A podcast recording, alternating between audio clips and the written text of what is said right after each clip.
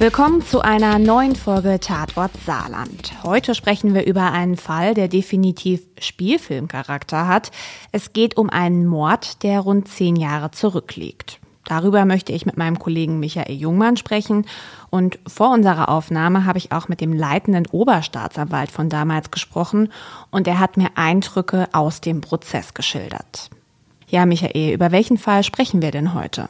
Wir reden heute über einen eiskalten Auftragsmord, der sich im Raum Saarlouis zugetragen hat und Motiv war Habgier.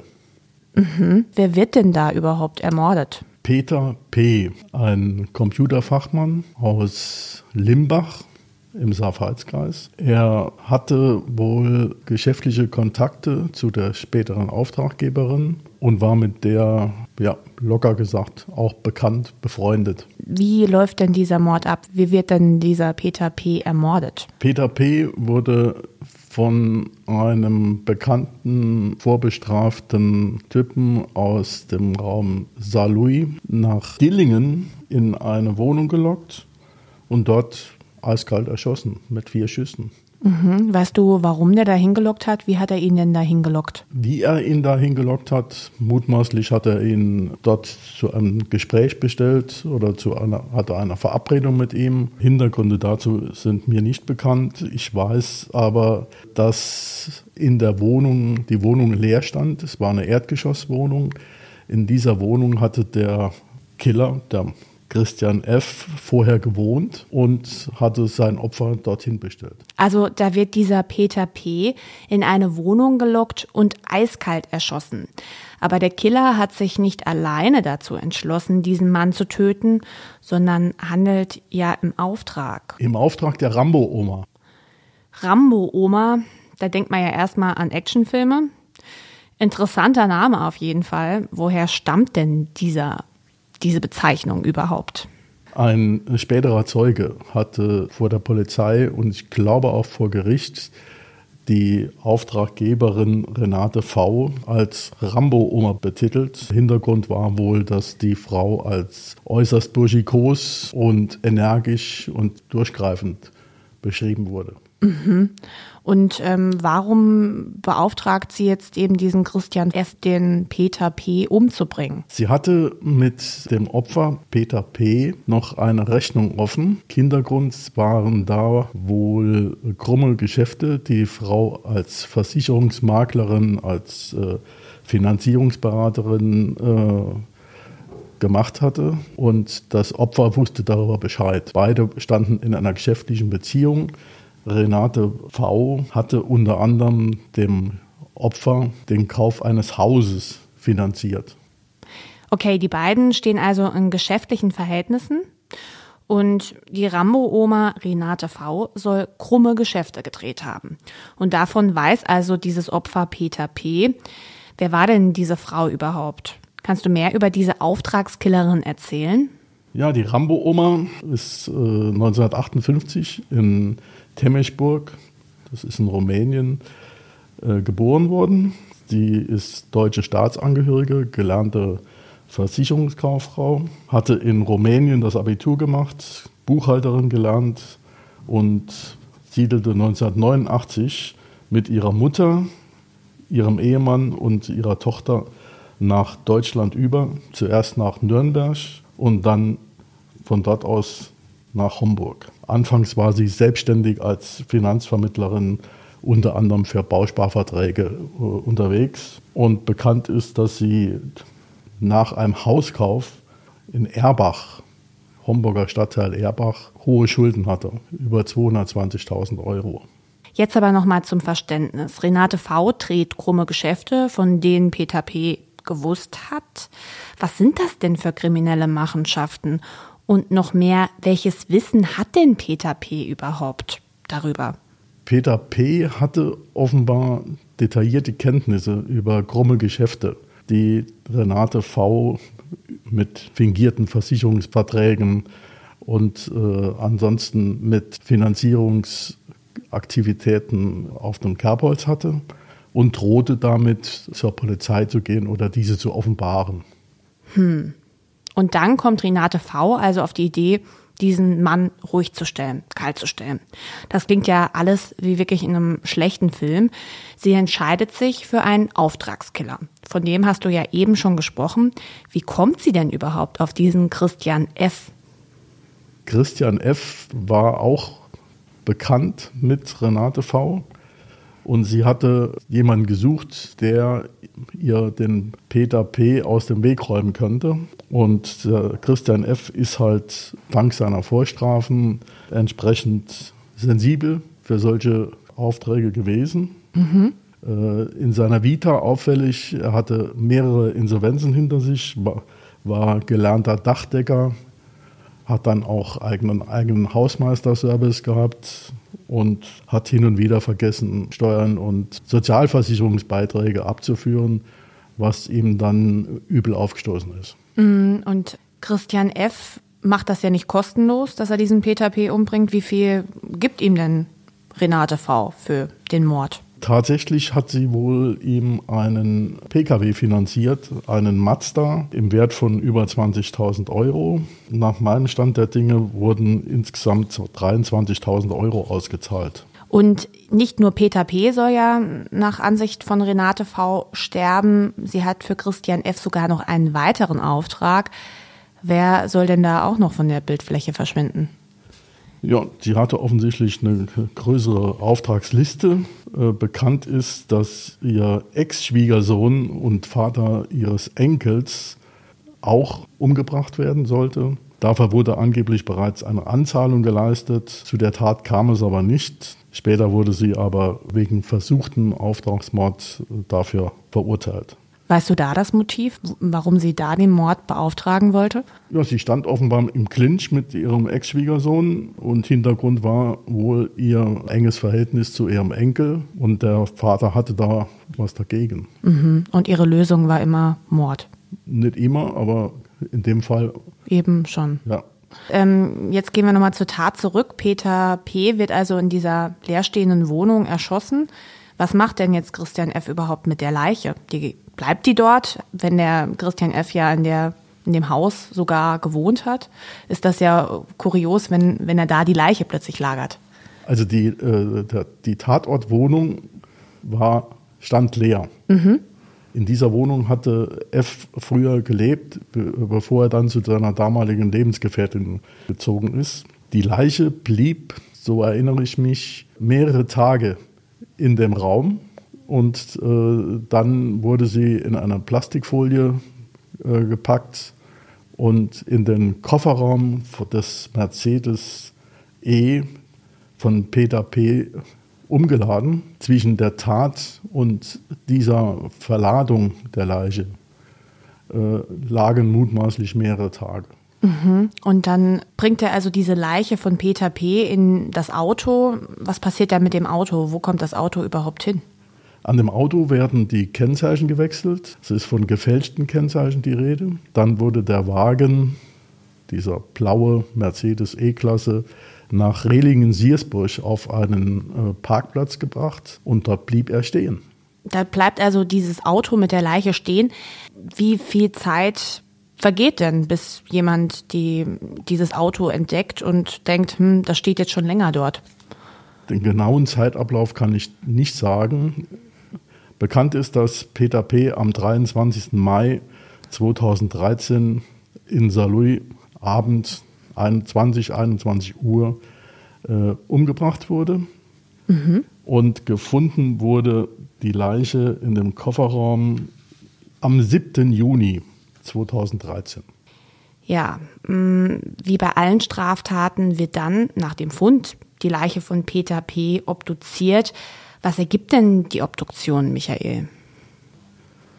Die Obduktion ergab, äh, dass er mit einer Pistole Kaliber 6,35 der Marke Umarex mit vier Schüssen in den Oberkörper aus nächster Nähe umgebracht wurde. Wie geht die Polizei vor? Weißt du da, wie, wie die Polizei ermittelt? Die Polizei hatte damals eine Sonderkommission, eine Mordkommission eingerichtet und war mit neun Beamten besetzt. Hintergrund war auch, dass Peter P. vermisst wurde und dass nach dem Auto gefahndet wurde. Nach meinem Stand der Dinge hatte die Polizei verschiedene Hinweise auf mutmaßliche Tatfiguren mhm. und hat entsprechend Telefone überwacht. Und dabei fiel dann wohl auch eine Spur auf den Christian F. Also den Auftragsmörder. Ja. Genau. Und ähm, wie äußert sich denn jetzt Christian F.? Der hat gestanden. Der hat gestanden. Ja. Und stand den äh, Staatsanwaltschaft und später auch Gericht als Kronzeuge zur Verfügung. Mhm. Er belastete seine Auftraggeberin und bekam dafür einen Strafrabatt statt lebenslang zwölf Jahre. Und wenn er sich gut führt, müsste er in den nächsten Monaten, vielleicht Jahren, dann wieder auf freien Fuß kommen. Ich habe darüber auch mit Oberstaatsanwalt Raimund Weyand gesprochen und er hat mir nochmal erklärt, weshalb F sich entschieden hat, komplett auszusagen. F hat die Flucht nach vorn ergriffen. Das war seine einzige Möglichkeit, um einer lebenslangen Freiheitsstrafe zu entgehen. Er hat in vollem Umfang ausgesagt, er hat schonungslos ausgepackt.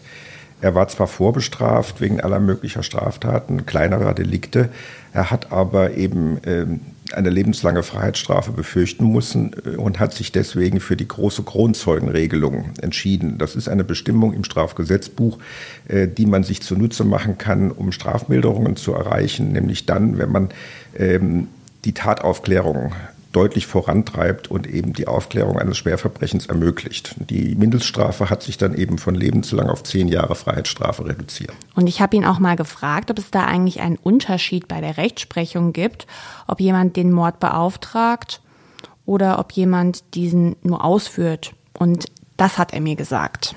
Also grundsätzlich macht sich derjenige des Mordes strafbar, der einen anderen Menschen tötet ähm, unter bestimmten Merkmalen, die verwirklicht sein müssen. Aber auch derjenige, der ihn beauftragt, also der Anstifter, äh, ist zu bestrafen wie der Täter. Das heißt, Anstifter und Täter müssen bei einem Mordvorwurf beide mit lebenslanger Freiheitsstrafe rechnen. Und bei dem Mord an Peter P. entscheidet sich also Christian F., seiner Auftraggeberin in den Rücken zu fallen und sie zu belasten. Welche Indizien gibt es denn gegen die Rambo-Oma? Was haben die Ermittler denn in der Hand, Michael? Die Aussagen von Christian F. und die, ja, die finanzielle Situation und die geschäftlichen Beziehungen zwischen der Auftragsmörderin und dem Opfer. Und dann gibt es ja noch einen Zeuge, den hast du eben erwähnt, der ähm, Renate V. als Rambo-Oma bezeichnet. Wer ist das denn? Das war ein äh, Schrotthändler aus dem Kreis Saarlouis. Ihn hatte Renate V. offenbar auch auf der Liste als möglichen Auftragskiller. Er hatte ein Angebot für eine bestimmte Summe Geld, den P umzubringen. Das hat er aber abgelehnt. Und als dann die Leiche von Peter P. in dem Mercedes gefunden wurde, gab es ja entsprechende Medienberichte, entsprechende Öffentlichkeitsarbeit der Polizei. Und da hat er äh, zum Telefon gegriffen und gesagt, ich weiß was. Und dann hat er eben Renate V. belastet und ähm, ja. Ja, so kamen die Ermittler dann wohl auf die Rambo-Oma. Das ist ja schon interessant, dass sie wohl auch eine Liste hatte an potenziellen Mördern, die sie da ja. abtelefoniert hat. Ja, ob sie eine schriftliche Liste hatte, äh, ist mir nicht bekannt, aber sie hatte verschiedene Ansprechpartner, mhm. denen sie sowas zutraute. Okay, okay. Also während sich dieser andere Zeuge, von dem du geschildert hast, ähm, eben nicht dazu bereit erklärt, Peter P. umzubringen, ähm, hat ja Christian F. auch noch andere Motive, warum er eben diesen Auftrag annimmt. Was denn? Er war klamm, ganz knapp bei Kasse. Er hatte hohe Schulden, stand mit rund 50.000 Euro beim Finanzamt und bei den Sozialkassen in der Kreide. Zudem war er bekannt als Drogenkonsument, soll nach der Trennung von seiner ersten Ehefrau äh, unter anderem Amphetamine und Marihuana konsumiert haben und er hatte wohl auch Probleme, Beschäftigung zu finden. Mhm. Und da kam eben dieser Tatlohn, dieses Auto, das dann Renate V. ihm eben als Belohnung gegeben hat, zur ja. rechten Zeit, ne? Ja, das war ein Mazda CX7, ein SUV. Das klingt echt wie im Film. Diese Frau will jemanden loswerden und sie geht ihre Liste von potenziellen Mördern durch. Total verrückt. Und dann kommt es zum Prozess vom Schwurgericht in Saarbrücken und zwar gegen Christian F. und Renate V. Der beauftragte Mörder packt aus, das haben wir ja schon gehört, und Renate V., die schweigt. Zumindest zu Beginn. Das hat mir Oberstaatsanwalt Weyand erzählt. Frau Frau hat sich vor Gericht zunächst überhaupt nicht geäußert. Sie hat sich auf ihre Verteidiger bezogen und die für sie sprechen lassen. Gegen Ende des Verfahrens hat sie dann auf einmal erklärt, sie habe jetzt nur geschwiegen, äh, weil sie Angst vor dem Mitangeklagten gehabt habe. Warum sie diese Angst hat, oder gehabt hat, äh, das wurde auch nie richtig deutlich. Der saß ja zu diesem Zeitpunkt schon eine geraume Zeit im Gefängnis und es war auch völlig unklar, warum sie, die ja durch eine bloße Erklärung sich hätte aus dem Gefängnis befreien können, äh, auch über ein Jahr, fast anderthalb Jahre geschwiegen hat. Deswegen ähm, hat man ihr auch nicht geglaubt. Sie hat aber ansonsten im Verfahren selber keine Aussagen gemacht. Wenn Ihre Angaben richtig gewesen wären, dass sie nichts mit der Tat zu tun hat und sie nur Angst vor dem Mitangeklagten F hat, äh, hätte sie das offenbaren können zu Beginn äh, der Ermittlungen. Hätte man ihr geglaubt, das hätte man natürlich überprüfen müssen, äh, wäre sie nie ins Gefängnis gekommen, weil dann sie ja nicht als Anstifterin in Frage gekommen wäre, sondern einfach nur aus Angst vor dem Mitangeklagten gehandelt hat. Das war aber äh, schon allein durch den Zeitablauf völlig unglaubwürdig und deswegen hat man das auch nicht akzeptiert. Und auch die Verteidiger bleiben bei der Unschuldsdarstellung von der Rambo-Oma. Die Verteidigung hat von Anfang an und bis in die Schlussplädoyers hinein betont, äh, die angeklagte Frau sei völlig unschuldig. Die Verteidiger haben vor allem versucht, den Kronzeugen F, also den Mitangeklagten, den eigentlichen Mörder, als unglaubwürdig hinzustellen. Das war aber letztlich erfolglos. Ja, und dann kommt es eben zum Urteil in dem Prozess. Michael, wie geht denn dieser Prozess aus? Kannst du das schildern? Ja, der Prozess läuft vom Schwurgericht in Saarbrücken. Christian F. hat ein Geständnis abgelegt. Christian F. hat dann auch die Auftraggeberin schwer belastet. Er kommt mit diesen zwölf Jahren als Kronzeuge weg. Gegen, gegen Renate V. urteilt das Schwurgericht auf lebenslange Haft. Ihr Anwalt legte Revision beim BGH ein, beim Bundesgerichtshof in Karlsruhe. Und die obersten Richter entscheiden, da muss das Landgericht Saarbrücken nacharbeiten. Es gab halt dann einen zweiten Prozess mit intensiver Beweisaufnahme und das Urteil wurde bestätigt, lebenslang. Und die Renate V. sitzt seit dem 4. Juli 2013 in Haft. Sie ist momentan erreichbar unter der Adresse Johann-Schwebel-Straße in Zweibrücken. Da ist die Justizvollzugsanstalt für Frauen. Und die Reaktion von Renate V. auf das Urteil, daran kann sich der Oberstaatsanwalt Weyand noch gut erinnern.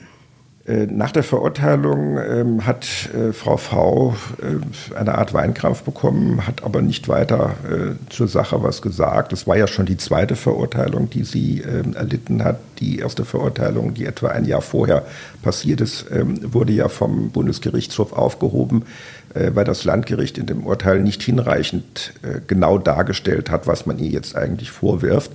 Äh, sie hat also wegen äh, dieser Geschichten äh, keine weiteren Aussagen und Angaben mehr gemacht und ist dann eben in die JVA nach Zweibrücken gekommen. Ein wirklich spektakulärer Mordfall. Eine Frau, die einen Mord beauftragte und ein Mann, der so in Geldnot war, dass er sich tatsächlich dafür entschied, den Mord zu begehen. Wirklich Stoff für einen Spielfilm. Und liebe Hörerinnen und Hörer, wir haben wieder ein Lesestück für Sie. Schauen Sie doch gerne auf saarbrücker-zeitung.de oder in der SZ News App vorbei. Alles verlinken wir auch wie immer in den Show Notes. Und wenn Sie einen Hinweis haben, Kritik, Themenideen, dann melden Sie sich gerne bei uns, entweder per Instagram und Facebook Direktnachricht oder per E-Mail an tatortsaarland.sz-sb.de. Und noch eine kleine Bitte an Sie, liebe Hörerinnen und Hörer. Bewerten Sie uns doch bitte bei Apple, Spotify und Co. Wir freuen uns, wenn Sie uns ein paar Sterne hinterlassen. Diesen Podcast hören Sie außerdem kostenlos. Möglich wird das durch unsere vielen Abonnentinnen und Abonnenten. Unterstützen auch Sie Qualitätsjournalismus mit einem Digital-Abo?